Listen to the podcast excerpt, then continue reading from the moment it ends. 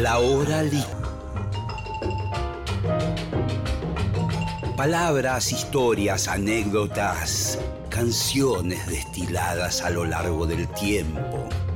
Un cóctel que se evapora, una hora que se escurre entre las manos. Mi nombre es Gillespie y les doy la bienvenida a La hora líquida.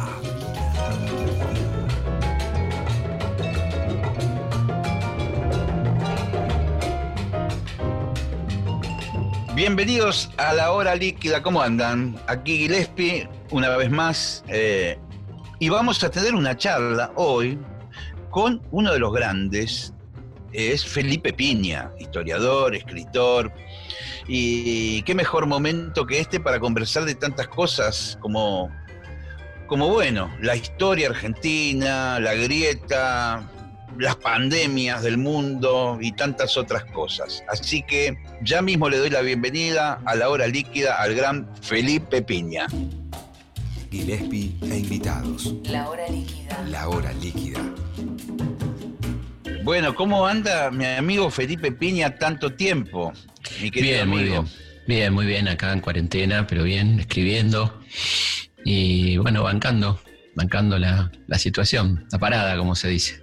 Sí, ¿cómo, cómo te sentó en lo, en lo personal, digamos? Porque hay gente que lo toma de distintas maneras esto. Eh, A mí me sentó bien, me sirvió para estrechar vínculos, este, eh, muchas cosas buenas con mis hijos, este, una convivencia forzada, pero también elegida, porque bueno, decidimos eh, la primera parte estar con mis dos hijos mayores.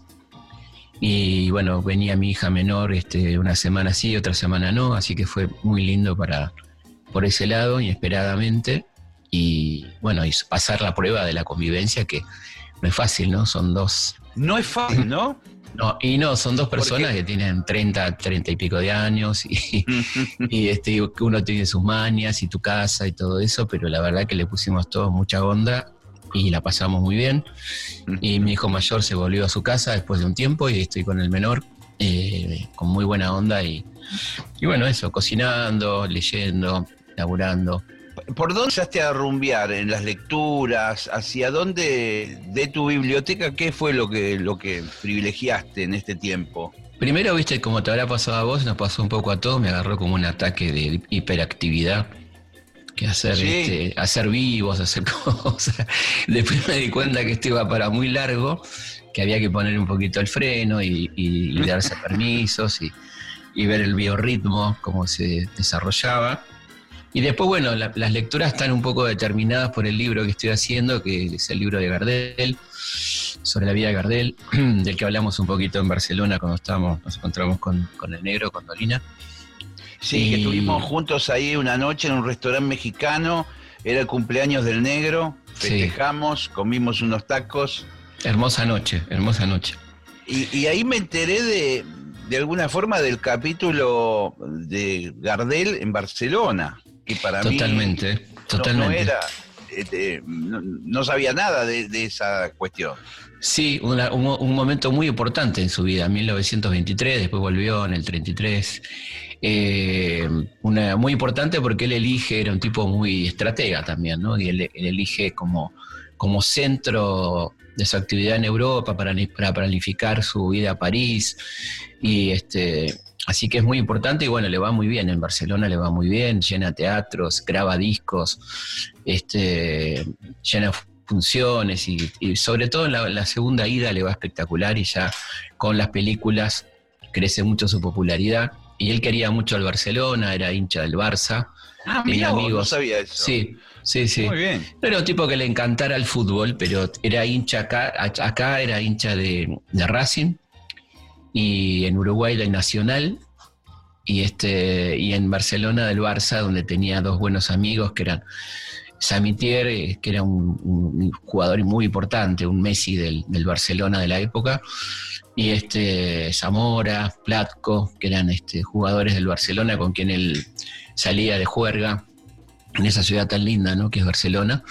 Este, y bueno, lo fue a ver, incluso lo siguió en algún partido internacional, lo va a ver a, cuando juegan con el Manchester. Bueno, este, hay, aventuras muy interesantes de Gardel en Barcelona y después, por supuesto, Gardel en París. Cuando vos empezás a hacer un trabajo de investigación con un personaje determinado, en este caso Gardel, eh, ¿cómo, ¿Cómo vas planeando tu investigación? Digamos, por ejemplo, eh, en esta estadía que estuviste en Barcelona, eh, ¿qué hacías? ¿Tratabas de contactar gente ah, que, ha tenido algún vínculo, aunque generacionalmente es muy difícil?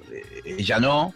Eh, bibliotecas de los diarios, no sé. ¿Cómo, cómo, cómo sí. Sí, bueno, estuve con la gente del Barcelona, me fui hasta el Bernabéu, hay, muy cerca del Bernabéu que hay un archivo del Barcelona, hablé con la gente del archivo que tenían algunas fotos de él, que se mostraron muy interesados en que se difunda este, esta, esta, esta, afición de Gardel por el Barça.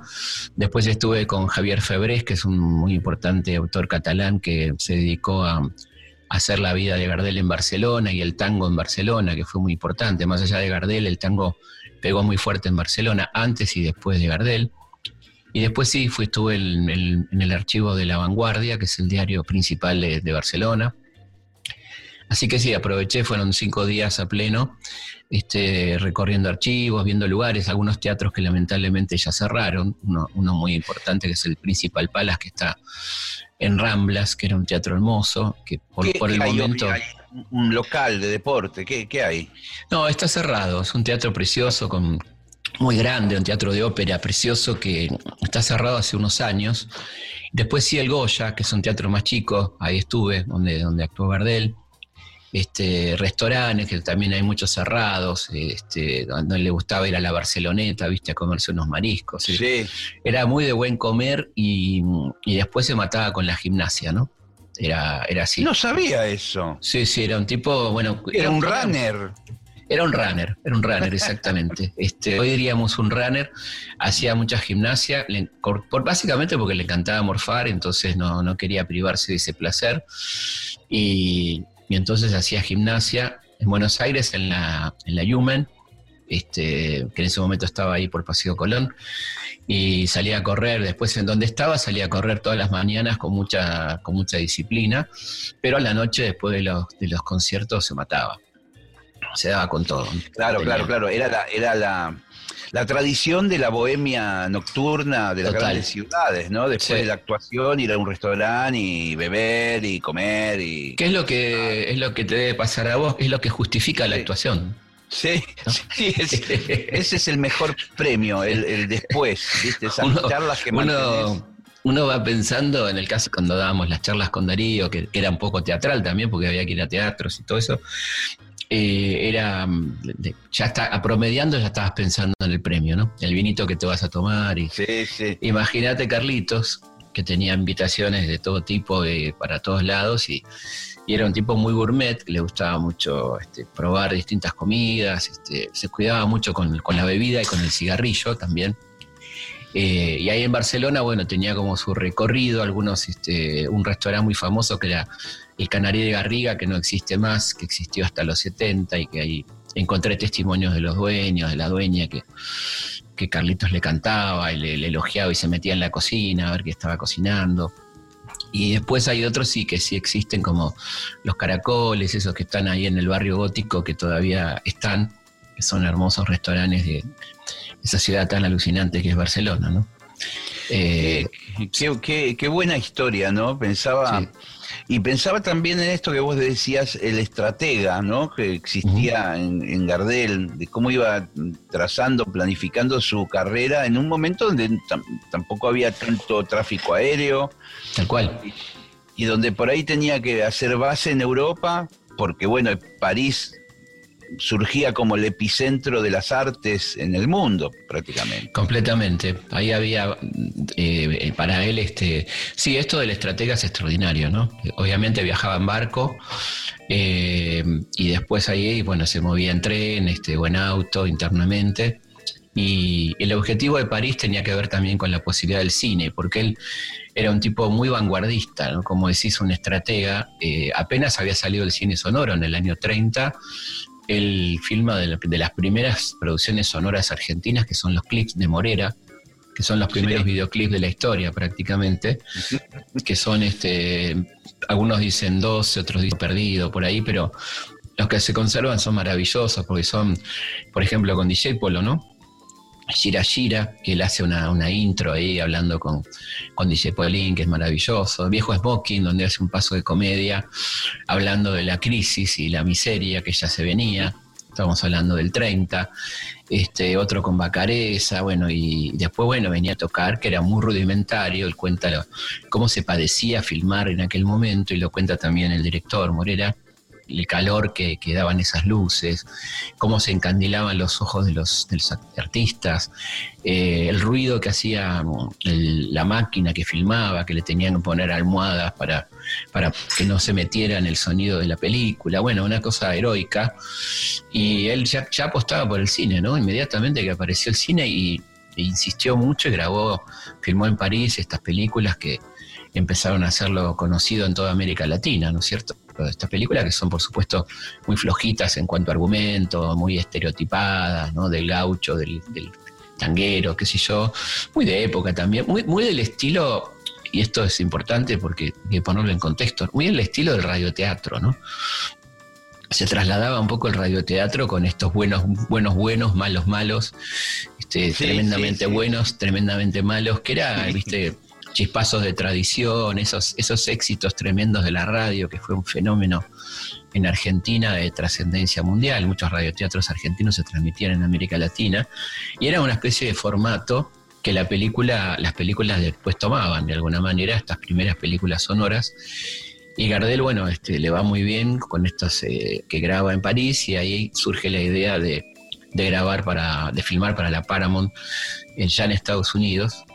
Este, y ahí, bueno, ahí viene todo su plan de ir a Estados Unidos, qué implicaba ir a Estados Unidos, nada más y nada menos que a Nueva York, en, épocas difíciles porque estaba la crisis del 30 todavía con sus consecuencias, y también con una enorme competencia, la capital mundial del espectáculo, eh, bueno, todo, todo, todo eso y, y además, viste, decidir, en esto del estratega también, decidir no querer cantar en inglés, ¿no? Él, dice, él decía que que no podía cantar algo que no sentía, ¿no? Eh, en este sentido, él se respetaba mucho su, voluntad y lo que él entendía que era correcto. Graba alguna canción en inglés que no, él no queda conforme para nada. Y le dice una carta a su amigo de Fino, le dice, bueno, ¿por cómo voy a cantar algo que no siento, no? No, no, no me sale.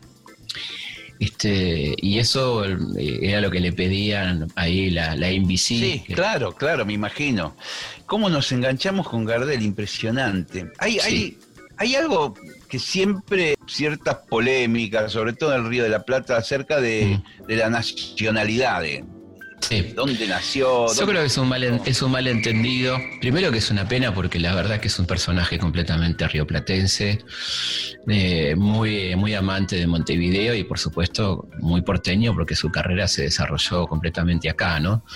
Eh, es un caso de, los tantos de, inmigrantes que llegaron de chiquitos y se formaron acá. Por ejemplo, nadie pone en discusión la nacionalidad de Lepera, y Lepera había nacido en Brasil, en San Pablo, por ejemplo. No, no es tan importante dónde naciste, sino dónde te formaste. Él, lo, él, lo, resolvía muy bien cuando decía yo nací en Buenos Aires a los dos años y medio. ¿no? Es la edad que, es la edad que él llega desde Francia, de Toulouse, con su mamá, que, viene un poco escapando de, cierta presión social, de una madre soltera, porque el padre, este, ella queda embarazada y el tipo desaparece, ¿no? Por la Serre, que era el papá de Gardel. Y, después él, este, frente a la posibilidad de, de, una cuestión que tenía que ver con la convocatoria al servicio militar, que era nada más y nada menos que la posibilidad de la guerra, ¿no? Eh, cuando se produce la guerra, cuando empieza la guerra en, el 14, él no se presenta, no presenta los papeles, como tantos franceses que vivían acá, que tampoco lo hacen. Eh, y ahí tenía mucho que ver la idea de que era una guerra injusta, una guerra que definían, por ejemplo, los socialistas, que eran muy fuertes en esa época acá, como una guerra interimperialista, que no era la defensa de la patria exactamente, y mucha gente pensaba eso, ¿no? Por eso hubo tan poca este, presentación espontánea de franceses y entonces él después decide, después de eso decide este, eh, sacar la nacionalidad uruguaya, que es un trámite en realidad muy sencillo que, muchos lo hicieron. Por ejemplo, los anarquistas que venían de España se habían sacado papeles uruguayos. Eh, pero en realidad era un, era un documento precario que duraba un año y que a él le servía para optar por la nacionalidad argentina, que es lo que hace después definitivamente, se nacionaliza argentino. Eh, y, bueno, ahí él inventa que nació en Tacuarembó, pone el año de nacimiento de Razano, que es el que aparece como testigo en ese acto de, este, ante el consulado uruguayo y por eso este, y, para seguir este, con esta ficción que le, impedía ser convocado por, eh, por, Francia, él sigue diciendo que nació en Uruguay y sigue afirmando que nació en Tacuarembó, lugar donde no hay ningún, ningún documento que acredite esto, ¿no? Hay sí eh, narraciones, este, historias de, de un coronel Escayola, etcétera, pero que no, no tienen ninguna base documental, digamos, ¿no? Entonces yo no le doy mucha importancia al tema, porque por supuesto cuento las dos versiones. No, lo que pasa, imagínate semejante personaje claro. fundamental de la cultura eh, y, que, que, cada uno quiere que sea del país de uno. Claro, totalmente, pero yo creo que, la verdad que lo importante es que él, lo que él por, lo que él optaba y el amor que le tenía a las, a las dos ciudades, ¿no? Y él pasó eh, muy lindos momentos en Montevideo y en otros lugares de Uruguay. La última gira es una gira eh, de, por el Río de la Plata, es casi exclusivamente por Uruguay. así que yo creo que es una pena que nos dividamos por esto, pero los papeles dan, si vamos a, nos atenemos a los documentos históricos, dice claramente que nació en Toulouse, hay partida de nacimiento, él lleva a la mamá. Mi, mi, vieja tenía una fotocopia que yo la debo tener, sí. porque bueno, la he heredado. Sí. Mi hermano también tiene otra fotocopia, tenemos una cada uno. De, de, una, de un episodio de, de Gardel, me parece que es una comisaría de zona sur. Sí, en Florencio Varela, exactamente. Sí, en Florencio Varela. En 1904, donde lo, este, lo, apresan por vagancia, eh, tenía 14 años, y, este, y, bueno, y ahí este, Ahí, dicen que se produce este episodio tan lindo que, viste que todo en la, vida de él es mito, leyenda, anda a saber. ¿no? sí, sí, Entonces, para un historiador es muy complicado afirmar. Yo tengo que usar el potencial muchísimo, pero la historia que se cuenta es muy linda, que, el comisario medio que lo, este, lo, reta y le dice que, qué sé yo, que, vos qué sabes hacer, este, que estás vagando, que yo dice, yo sé cantar. Este, si, quiere, si quiere que le cante, le canto. Y le canta y el tipo lo larga. Se llena la comisaría de gente, dicen adentro, afuera, y lo termina soltando con la amonestación del caso. Este, había, había tenido otras entradas en cana de chiquito porque era un pibe de la calle, él andaba mucho en el abasto, ¿viste? en ese ambiente tan particular. Sí, sí. Que era, por otro lado, un ambiente maravilloso, ¿no? Porque siempre se lo, se lo mira muy prejuicioso o un ambiente de, cosas raras, pero también era un ambiente cultural impresionante donde había, por ejemplo, a la tarde teatro en Yiddish, porque era un barrio judío también. Claro. A la noche teatro de ópera para los italianos, mucho teatro, mucho cine, por, por depende del momento que estemos hablando. Este, y un lugar de cultura también, que es muy interesante, ¿no? Porque parece que cuando hablamos de cultura popular no fuera cultura, y esto era cultura. Me este, imagino también como las hay por ahí desperdigadas hoy en día cada vez menos milongas, ¿no? También. Claro, bueno, el repertorio de él era exclusivamente campero, ¿no? Él, este, solamente hacía un repertorio eh, campero hasta el año 1917. Porque, bueno, era lo que a él le gustaba, los cielitos, las milongas, las cifras, todo ese tipo de cosas.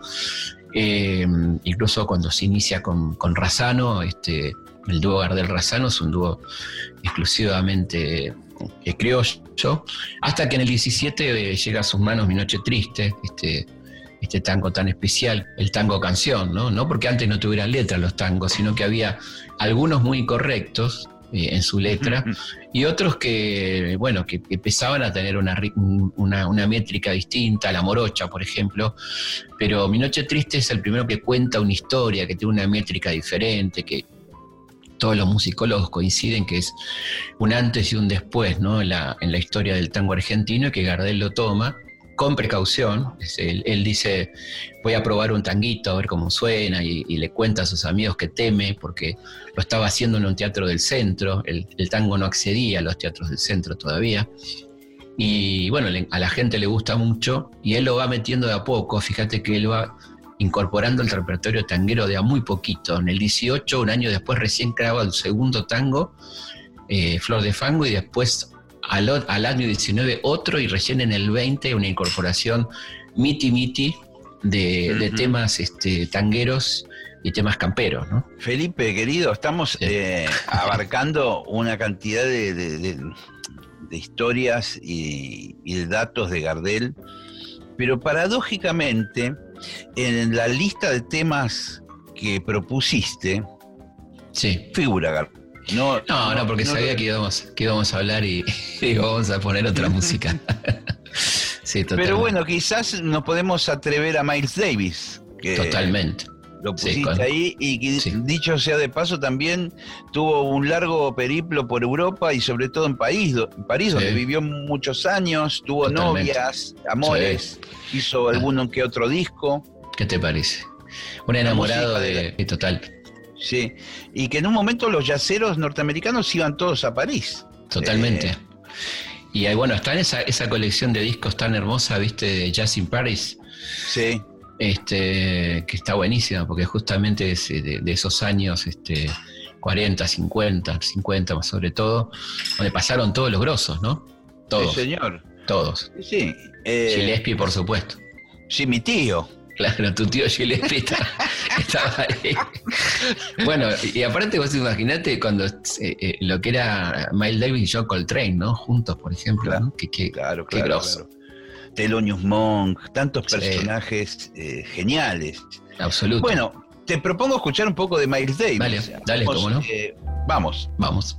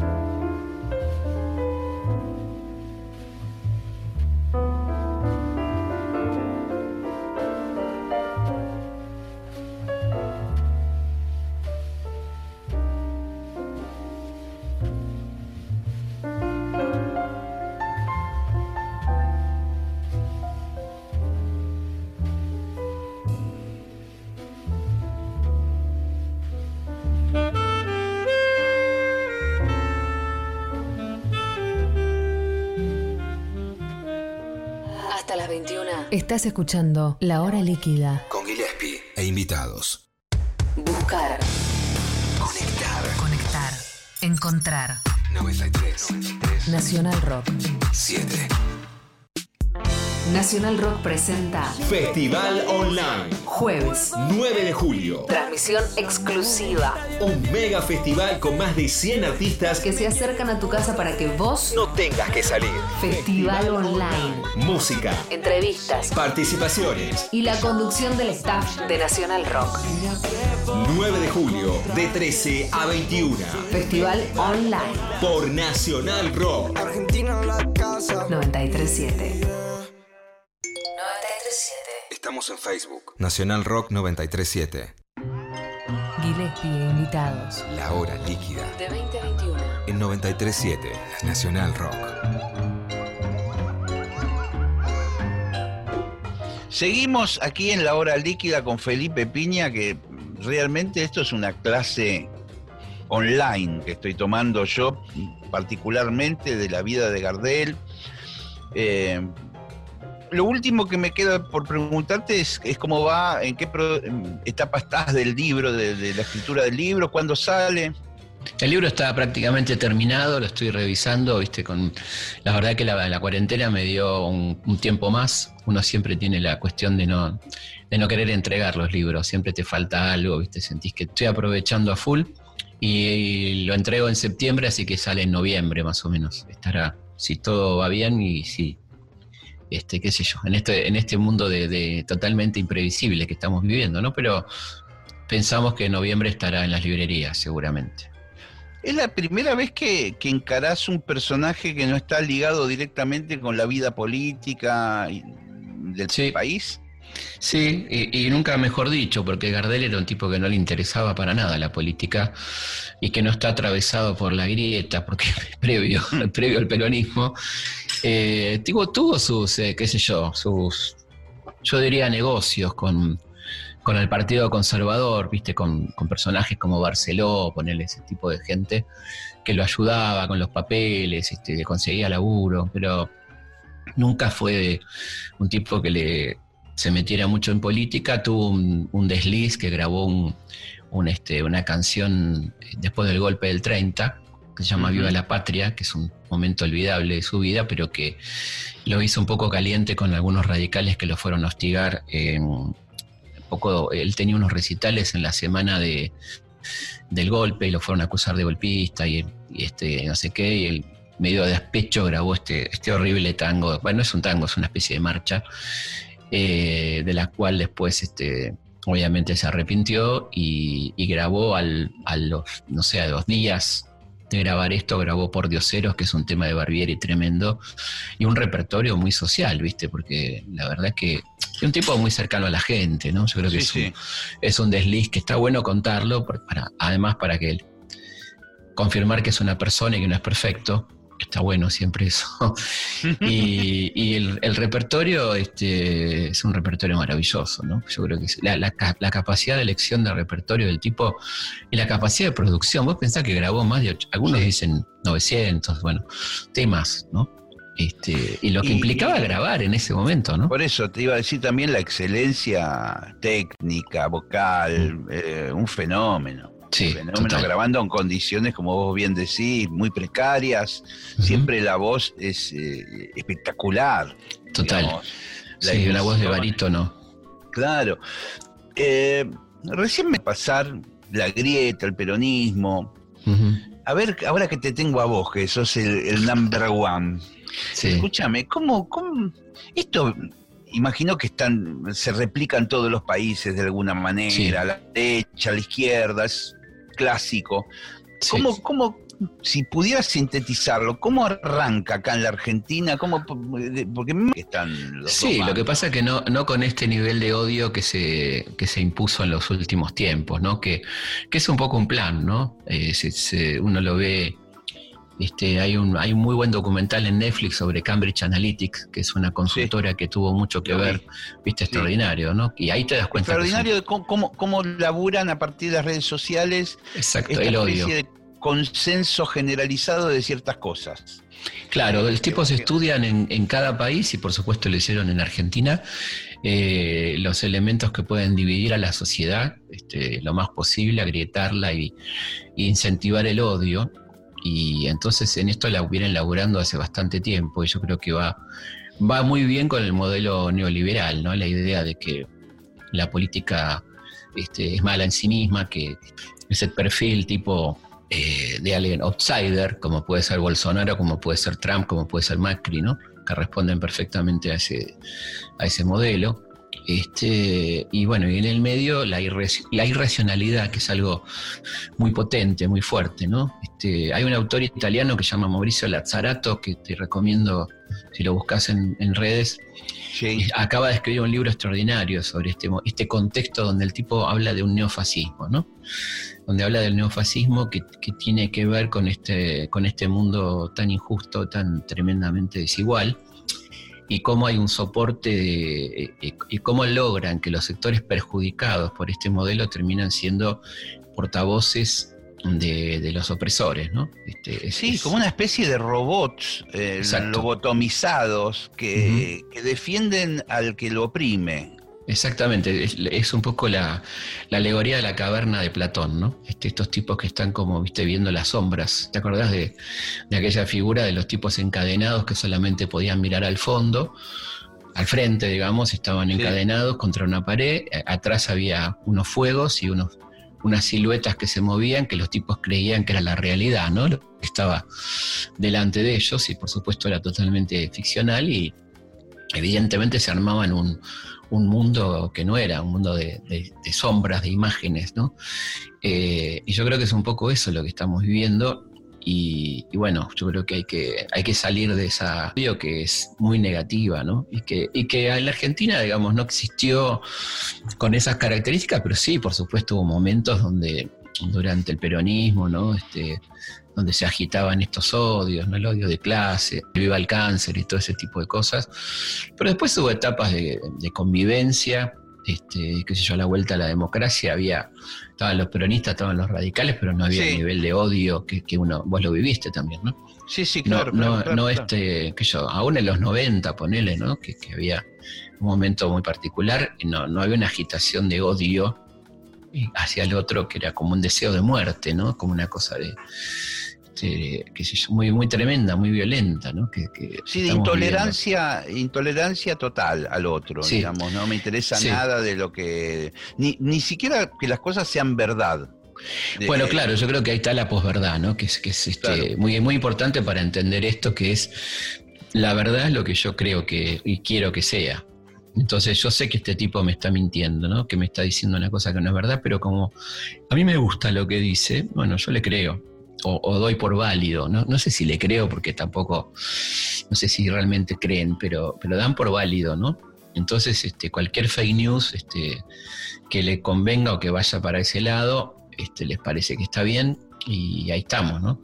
En un mundo donde, bueno, por supuesto te encontrás refutando cosas que son absurdas, decís, ¿qué estoy haciendo? ¿no? y gente que, argumenta en cualquier discusión, eh, finalmente todos terminan diciendo eslogans muy, muy clásicos, muy conocidos, que están eh, propagados por ciertos canales de tele, ciertas publicaciones, ciertos diarios, eh, que a veces son un delirio también, que no tienen muchas veces.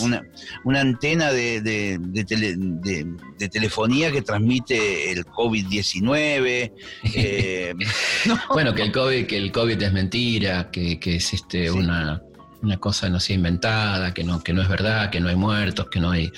Sí, bueno, todas cosas que yo creo que nos hacen perder mucho tiempo, ¿no? Porque la verdad es que tenemos mucho para hacer en nuestro país y eh, este, mucho para producir, para, bueno, enfrentar la situación tremenda y, estamos, y, uno se, se encuentra discutiendo cosas que son pelotudeces realmente, que decís, este, mi tiempo de, esas, de, esos, de esos supuestos debates, porque no son debates, además, son, son es la formulación de, un, de, una falacia a la que uno tiene que responder, ¿no? Te dicen, este, bueno, pero muere más gente por accidente de tránsito. O sea, no se puede ni empezar a hablar con alguien que te dice eso, ¿no?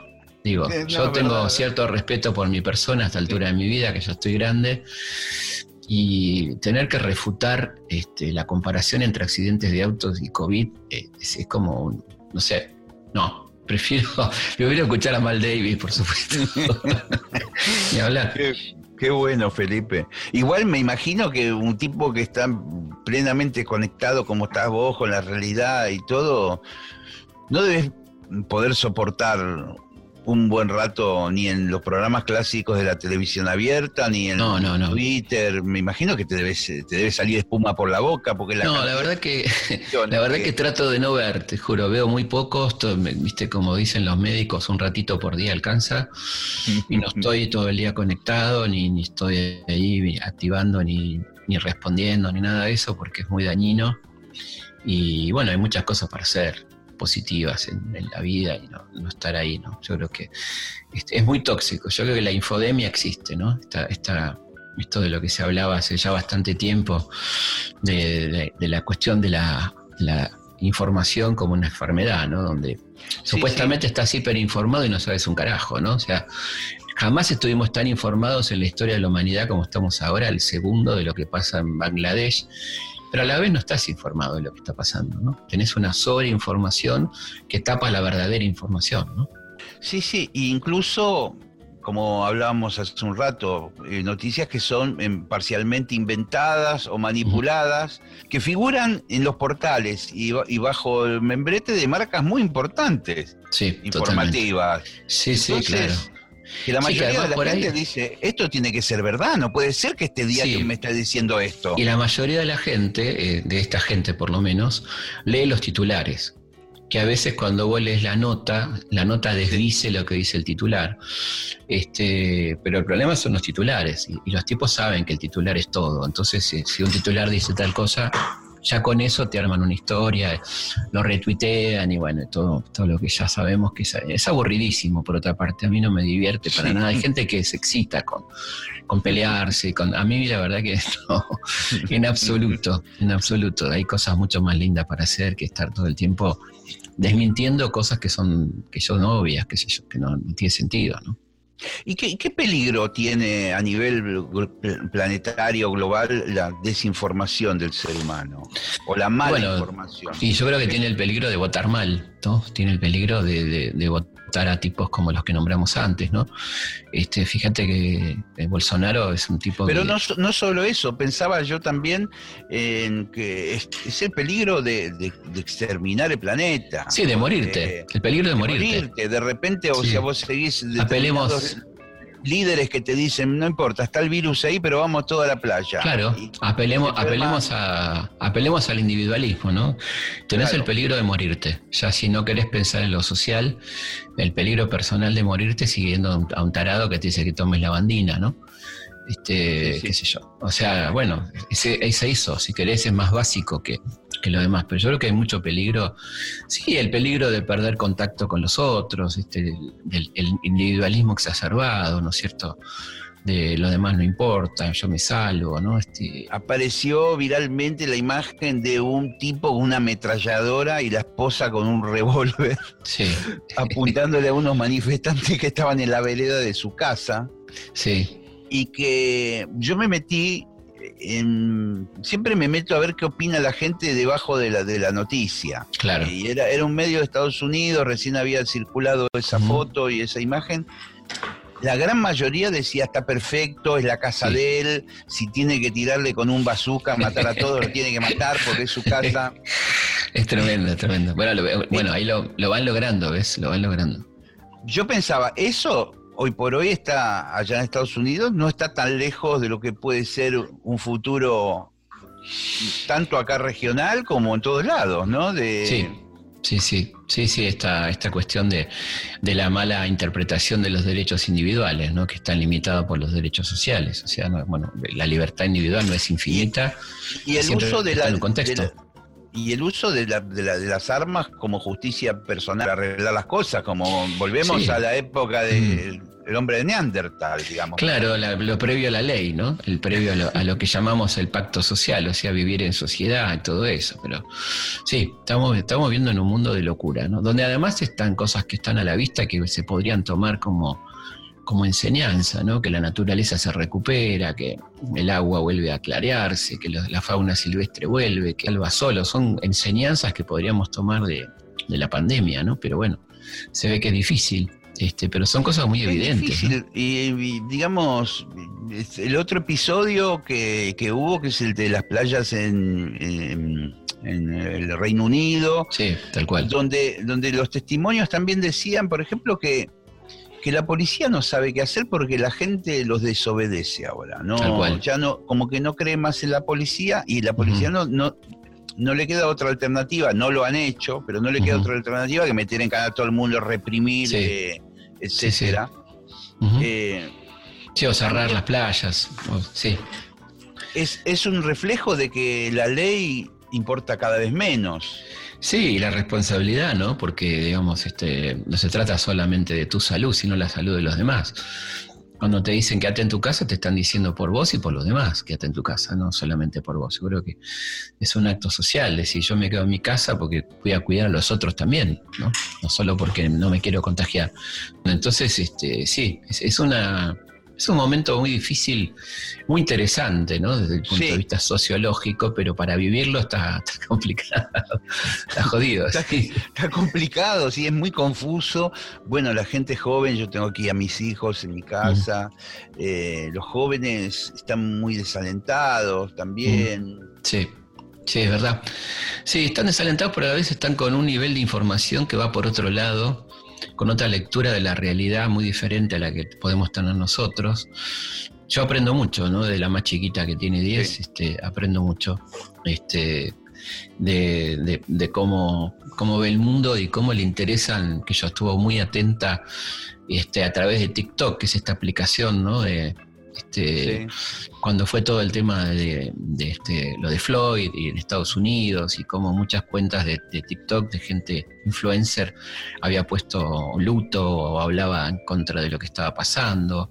Este, y ellos tienen otro, otros medios de información y, otro- y otra forma de manifestar lo que les pasa. Tienen muy claro, por ejemplo, el tema de género. ¿no? Yo voy mucho a colegios primarios y, y te das cuenta que para las chicas y los chicos no es un tema, es un tema que lo tienen incorporado, este, esta cuestión de... Sí, de es la más eh, de diversidad. nuestra generación, ¿no? Sí, Es totalmente. Totalmente. Yo creo que, que quizá el mundo llamado mundo adulto está como muy lejos de, de la infancia y, y, este, y tienen una imagen muy distinta de lo que son los pibes, que los pibes son geniales y, y están este, con un nivel de información y de, y de saber lo que pasa en el mundo. Quizá no, no lo hablen tanto, pero lo tienen claro, bastante claro. Yo lo veo, este, o sea, no, no es, no están politizados en el sentido de lo que era la, la matriz de los 60, 70, 80, ¿no? Que había que hablar de eso y había que exponerlo y, y había que exhibirlo. Ellos no lo hacen, pero, pero lo tienen claro. Yo cuando voy hablo, les digo que son... Yo no voy a dar charlas, sino voy a responder preguntas que ellos este, laburan con los docentes antes y, la verdad que es maravilloso, las, cosas que plantean, cómo lo ven, y es una mirada muy diferente a la que tenemos nosotros del mundo, muy diferente. Ni mejor ni peor, muy distinta, ¿no? Y, y a mí me encanta porque me da mucha esperanza. Y sí, creo que. Y, y creo que es una esperanza que, viste, que en general ya cuando te vas poniendo grande, dices, qué bueno que los chicos piensen como yo, te da esa esperanza. No es el caso. Yo creo que me da esperanza porque piensan distinto y tienen una mirada diferente del mundo que seguramente va a ser superadora a la nuestra, ¿no? Que es como, tiene- como tiene que ser. ¿no? Sí. Eh, estaba pensando, eh, recién hablábamos de los jóvenes eh, hace un rato antes de, de Inglaterra, y ahí en tu lista de temas pusiste Pink Floyd. Sí. ¿Qué más que ellos en, ellos en su momento tuvieron una, un mensaje muy marcado. Totalmente. Y bueno, Roger Waters lo sigue teniendo, ¿no? Sí, señor, eh, tenés Este, razón, Roger Waters este, sigue. Es un tipo que, que es muy comprometido y muy. Este, una persona que podría estar en, en- en un yate en el Mediterráneo. momento, ¿no? Este, no, no haciendo nada, qué sé yo. Bueno, te propongo escuchar un poco de Dale, cómo no. eh, Vamos.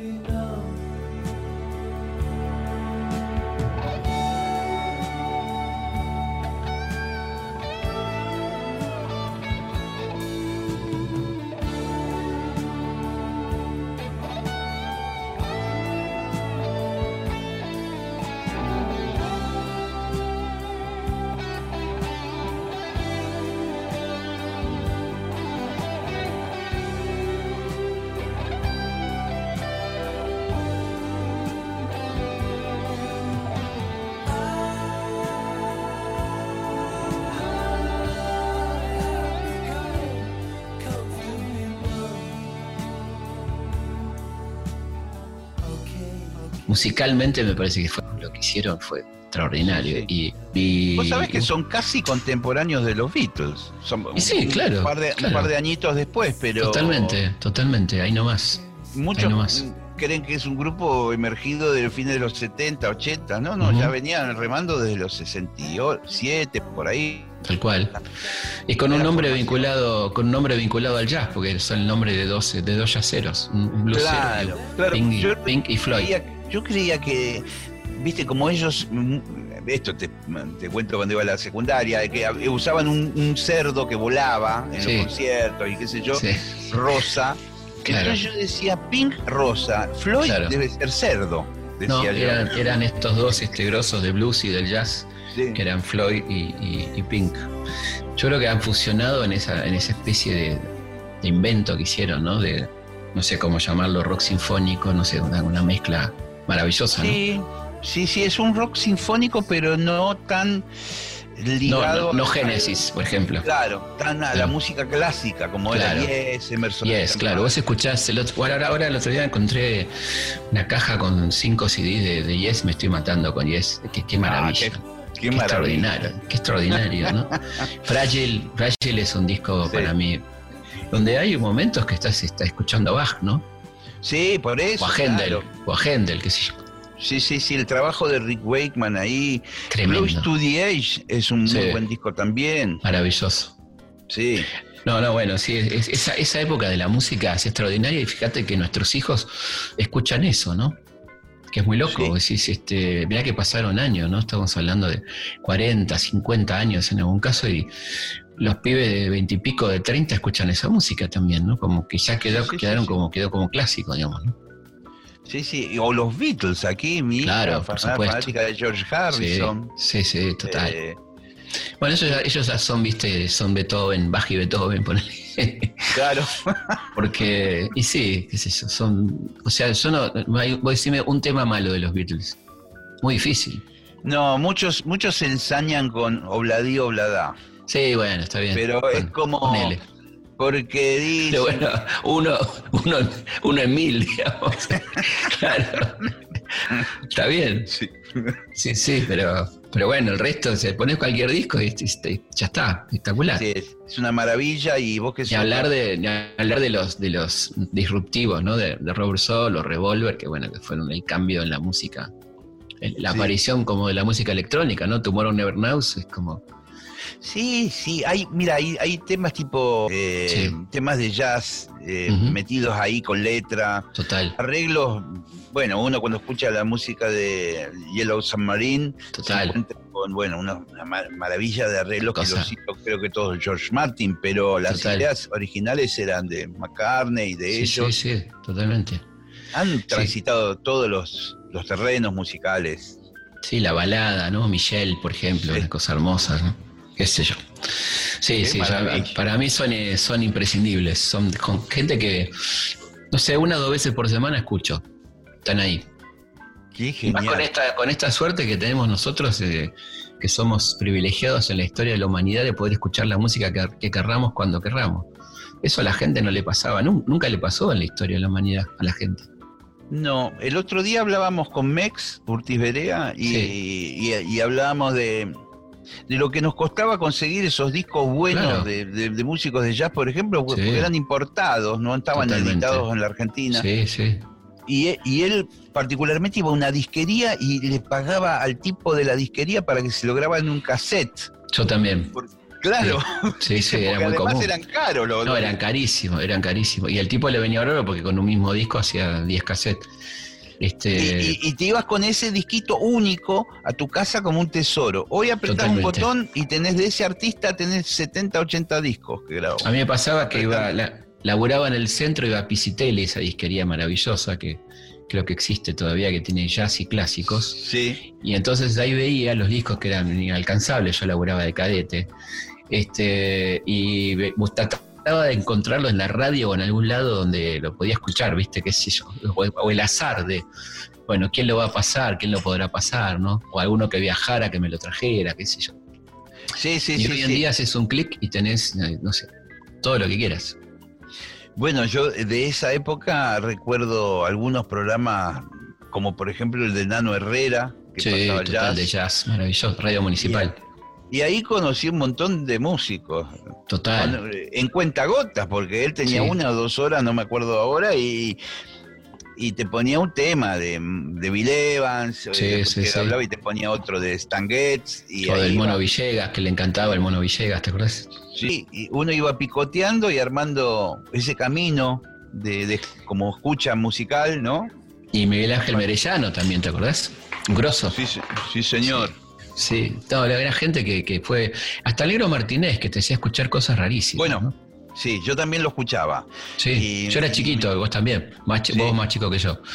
Pero lo- lo- me acuerdo que a mi viejo le encantaba y, y el tipo tenía un gusto musical extraordinario, te hacía conocer cosas que Y eran un, en un momento determinado, yo no sé si ya los últimos años de él, radiales, porque después él Sí. vivió un tiempo más, pero no laburaba prácticamente, eh, que tenía, él que tenía como una bandeja, por lo que yo me acuerdo, Sí, en el y- estudio, y ibas, ponía, tenía el disco ahí, hablaba un poco, ponía un tema, tal eh, cual. pero se notaba Sí. que lo hacía él. Sí, sí, sí, sí, era maravilloso, sí. Era una época extraordinaria de la radio, que se escuchaba mal, porque era AM. Después estaba la FM también, ¿no? Que ahí estaba el Beto Badía, después Flecha Sí, Juventud, que era, Flecha Juventud estaba buenísimo. Qué maestro. Un día vas a tener que hacer, estaría genial, un libro recopilatorio de, de la cultura de los 60s y 70s. Sí, me encanta, me encanta, me encantaría, lo tengo ahí en carpeta, me encanta, porque la verdad que es, eh, eh, fue un momento tan luminoso, ¿no? De la historia argentina, Imagínate el 60, Instituto de Tela, qué Sí. sé yo, este Quino. eh, Bueno, el, eh, el surgimiento del rock argentino, la totalmente, cueva, Totalmente, la cueva. los sí. beatniks argentinos que Sí, andaban cómo por no. ahí, eh, la Galería del Este, el Bar Los Modernos, Total, el bárbaro. El, Bárbaro, sí. Sí. No, genial, eh, era una época maravillosa, de, de- bueno, aparte de tipos espectaculares, ¿no? Pajaritos, Aguri, los, los Manal, este, bueno, el propio Lito Nevia, Tanguito, este, Sandro. Sandro, que, que- al que claro. también se le, de- se le debe mucho, ¿no? Porque Sí, fue se como le debe mucho. no siempre reconocido, viste, por, por, lo, por la corrección política, pero Claro, porque como él después va, da ese viraje hacia la música más bien melódica, claro. popular y qué sé yo, viste, le borraron todo el pasado de rock and rollero de, Total. de- de Elvis Sí. Presley argentino. genial. Y que vos, ¿no? Que vos, alucinante. Sí, sí. Sí, esa época me encanta y sí, tengo ganas de hacer algo eh, sobre esa época. Es una época realmente alucinante de la Argentina. No, se nos evapora la hora líquida. No quería, no quería. Qué buen, qué buen, de, qué buen este Sí. título, La Hora Líquida, realmente. sí, Sí. se- se Muy de Bauman, muy de Se Bauman. escurre entre las manos, ¿viste? No puede detener, el tiempo no se puede detener, ¿viste? No, no, no, ¿viste qué loco cómo se nos pasan estos días? Qué locura. Sí, Es rápido que se pasan. ¿no? sí. Alguno decía el que- otro día algo interesante que hay horas lentas y días rápidos, ¿no? Por ahí. Claro.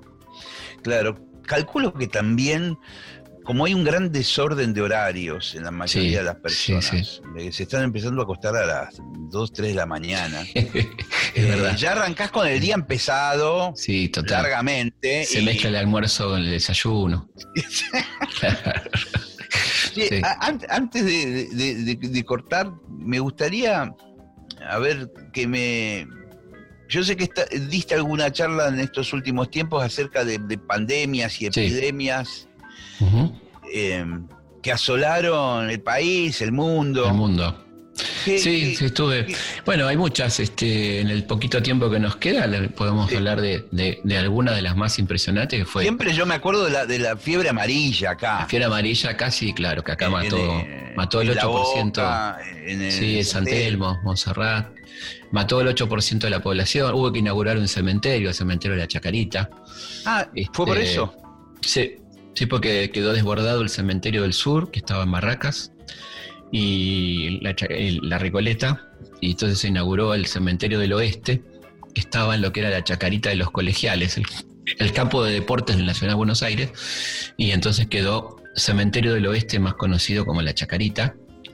Y después tuvimos la, la- la gripe española, que fue en 1918, que, que fue la pandemia más grande de la historia hasta el momento, que mató 50, 70 millones de personas en el mundo.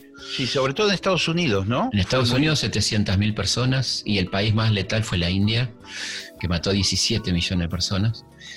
Eh, y, y bueno, y, y lo que pasó fue que, la, que era una gripe en realidad que se dio en Estados Unidos, en una base norteamericana de Estados Unidos, en Kansas. Y de ahí, se, como estaban en guerra y estaban aliados con los ingleses y franceses, un contingente norteamericano lo llevó a Europa, se extendió rápidamente y como los países beligerantes este, no contaban los muertos que tenían, como las noticias llegaban de España, se empezó a hablar de gripe española, pero no era española, en realidad venía de Estados Unidos. Y, acá llegó en, en octubre del 18 y se, quedó hasta mediados del 19 en, en un contexto complicado porque fue el año que nevó en Buenos Aires también. Así que Oh. hacía frío y este Tampoco había vacuna ni remedio, no, nada. no vacuna, nada. Había un sistema sanitario bastante mejor que en, que en la fiebre amarilla. Eh, pero bueno, eso era en Buenos Aires. Después, cuando el- como se extendió por ferrocarril al interior, hubo 15.000 muertos, la mayoría en la zona norte del país, ¿no? donde no había centros médicos adecuados y todo eso. Y bueno, fue, fue muy letal. Y hubo, hubo una, una especie de cuarentena, pero más bien de los barcos que entraban a- al puerto y se cerraron teatros, se cerraron espectáculos públicos y, y todo eso, ¿no? También en ese contexto. Bueno, después ya quedaría por hablar, pero no nos queda, no nos queda tiempo. La peste negra y otras que podemos charlar otro día. Claro, claro, claro, claro. Y es importante, sobre todo para, para los más jóvenes, ¿no? Pero me incluyo igual entre Sí. los más jóvenes, de que esto no es, no es nuevo, Siempre se salió. Siempre se salió. Y en general se aprendió algo, ¿no? Siempre, en general aprendimos algo en cada una de las pestes. Este, por ejemplo, la peste negra de 1348, que mató a la mitad de la población europea, determinó en gran parte el final del feudalismo, ¿no? Eso de vivir encerrados, este, de pensar que lo mejor era la otra vida y no darle importancia al cuerpo, a lo personal, a los cuidados físicos y todo eso, empezó a cambiar y fíjate que esa peste que se da a mediados del siglo XIV va a ser un poco la que va a determinar las consecuencias ¿no? de eso, eh, el renacimiento, así, el cambio de mentalidad completo y poner en el centro de la escena al hombre en lugar de Dios, que es ese cambio tan fuerte que se da entre Edad Media y Renacimiento. Esto no quiere decir que las pestes sean buenas para nada, ¿no? son tremendas, pero ya producidas, bueno, ¿qué, qué efecto positivo se puede sacar después de ellas, ¿no? ¿Y qué te imaginas que, que ya como última pregunta final, ¿qué te- viste? Porque ta- ta- existe toda esa, esa especie de, de, de esperanza mm, Sí. en las redes y todo el mundo mejor a partir de esto, que la gente va a cambiar, que esto Y yo no sé, no sé, yo creo que la peste saca lo mejor y lo peor de la gente. La gente mejor va a estar, va a potenciar su, su buena onda y su bondad y la gente más jodida se va a poner más jodida, seguramente.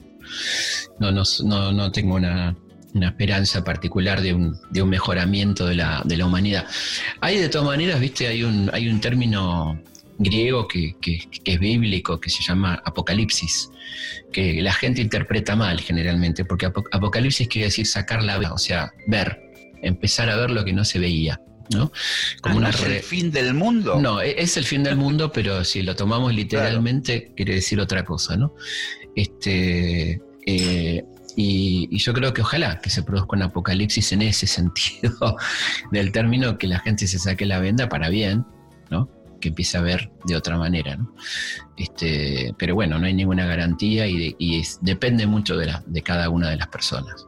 Yo apuesto, apuesto que ojalá que sí, ojalá que, que mejoremos, ninguna duda. Felipe, qué alegría hablar con vos. La se verdad nos que fue la- hora, se nos fue volando.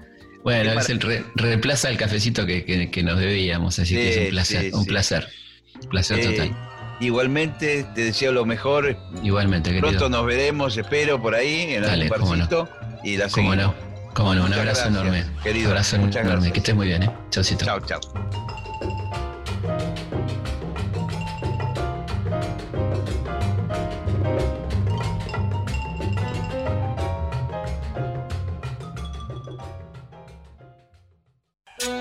En pantanos de ideologías poco precisas, Una radio llega. destruye, Construye. destruye. Y traza una línea por el caos. 93 7